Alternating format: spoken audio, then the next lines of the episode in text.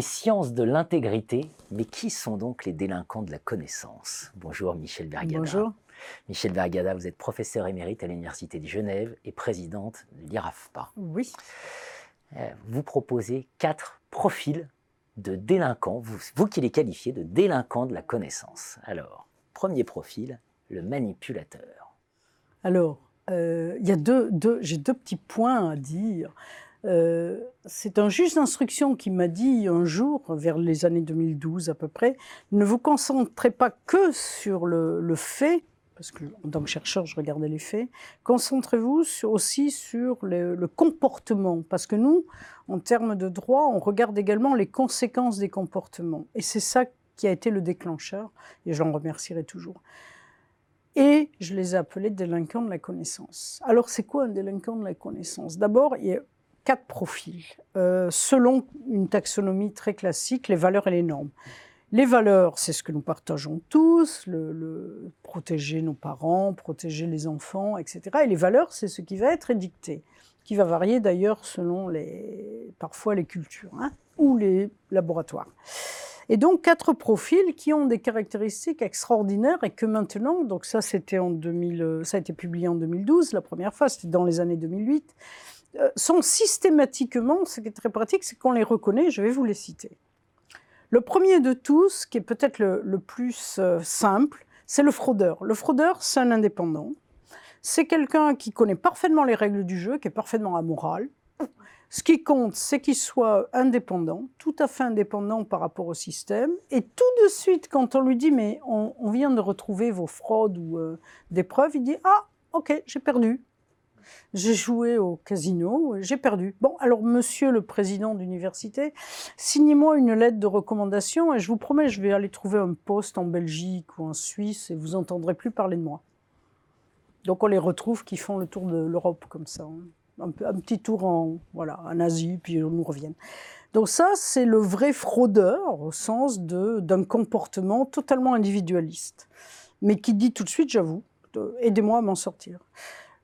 Plus qu'à ce pied, c'est le manipulateur, qui connaît parfaitement le système, mais qui lui est tellement intégré, c'est celui qu'on retrouve portant nos serviettes au, congrès scientifique, aux tables de gala. Euh, il connaît tellement le système, lui n'avoue jamais. Donc, on lui dit, mais écoutez, on a la, preuve là euh, de vos fraudes de vos plagiats, 200 euh, pages plagiées. Et il nous dit, mais vous le savez parce qu'on m'en veut, parce que je suis une victime du système. Ben, non, non, on a la preuve. Écoutez, on a fait toutes les analyses. Non, non, mais je vous assure, vous l'avez appris parce que euh, on m'en veut ou on est jaloux de moi, ça aussi. Le problème du manipulateur, qui donc connaît parfaitement le système, il le connaît tellement bien qu'il a plein de copains. Donc comme il a plein de copains, bah, euh, bah, il est protégé. Et puis si on l'attaque trop, bah, il a beaucoup de monde qui le protège. Donc on en a des exemples, euh, on en a eu pas mal d'exemples dans la presse euh, depuis quelques années.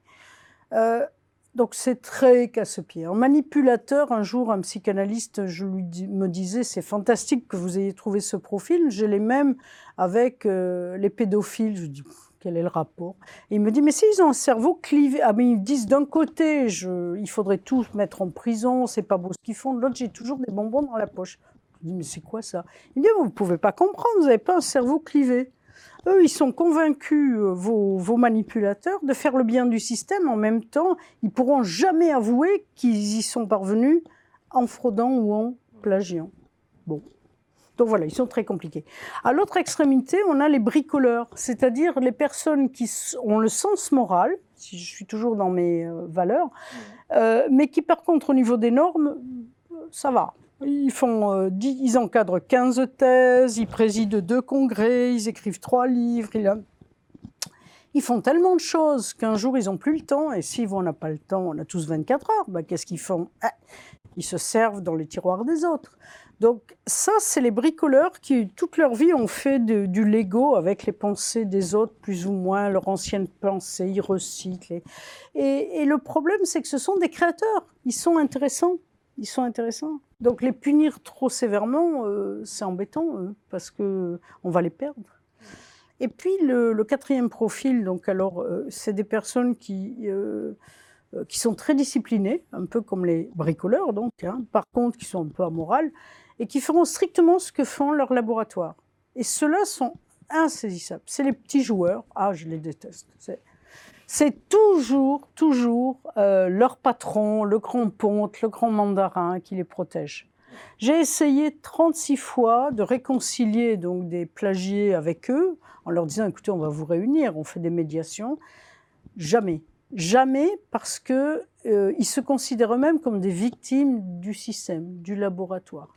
Donc en fait, ce sont des personnes faibles de caractère. Si vous les prenez et que vous les mettez dans un labo intègre, ils vont adopter le comportement. Je ne vous dis pas qu'eux deviennent intègres. Non, non, non.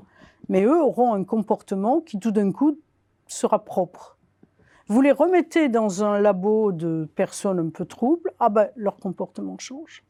Alors voilà, c'est ça qui est passionnant, c'est que euh, on est un peu comme en criminologie entre guillemets, c'est qu'on a des profils de personnes qu'on peut retracer, parce qu'évidemment, quelqu'un qui a un comportement A, B ou C va l'avoir toute sa carrière. Donc si je prends certains cas célèbres que nous avons traités d'une personne qui a 65 ans, où on découvre un plagiat, où j'avais demandé, faisons l'analyse de ses écrits en, 90, en 80, pendant sa thèse, évidemment, on a retrouvé exactement le même comportement. Parce que le comportement, où est-ce qu'il s'apprend? En première année de doctorat. On imagine quand on est sur des sujets comme celui-ci qu'on ne se fait pas que des amis. Hein? Quand on fait de la criminologie. Euh, ben, personne ne se fait. Nous sommes, dans, nous sommes dans un métier informel et assez violent. Donc même quand on est euh, directeur euh, d'un journal scientifique, on se fait forcément des ennemis avec les articles que l'on rejette, avec les... Donc de toute façon, disons qu'il faut avoir une certaine force de caractère. C'est peut-être ça le métier de, de professeur-chercheur finalement. Une colonne vertébrale d'intégrité. Merci Michel Margada. Merci. Thank you.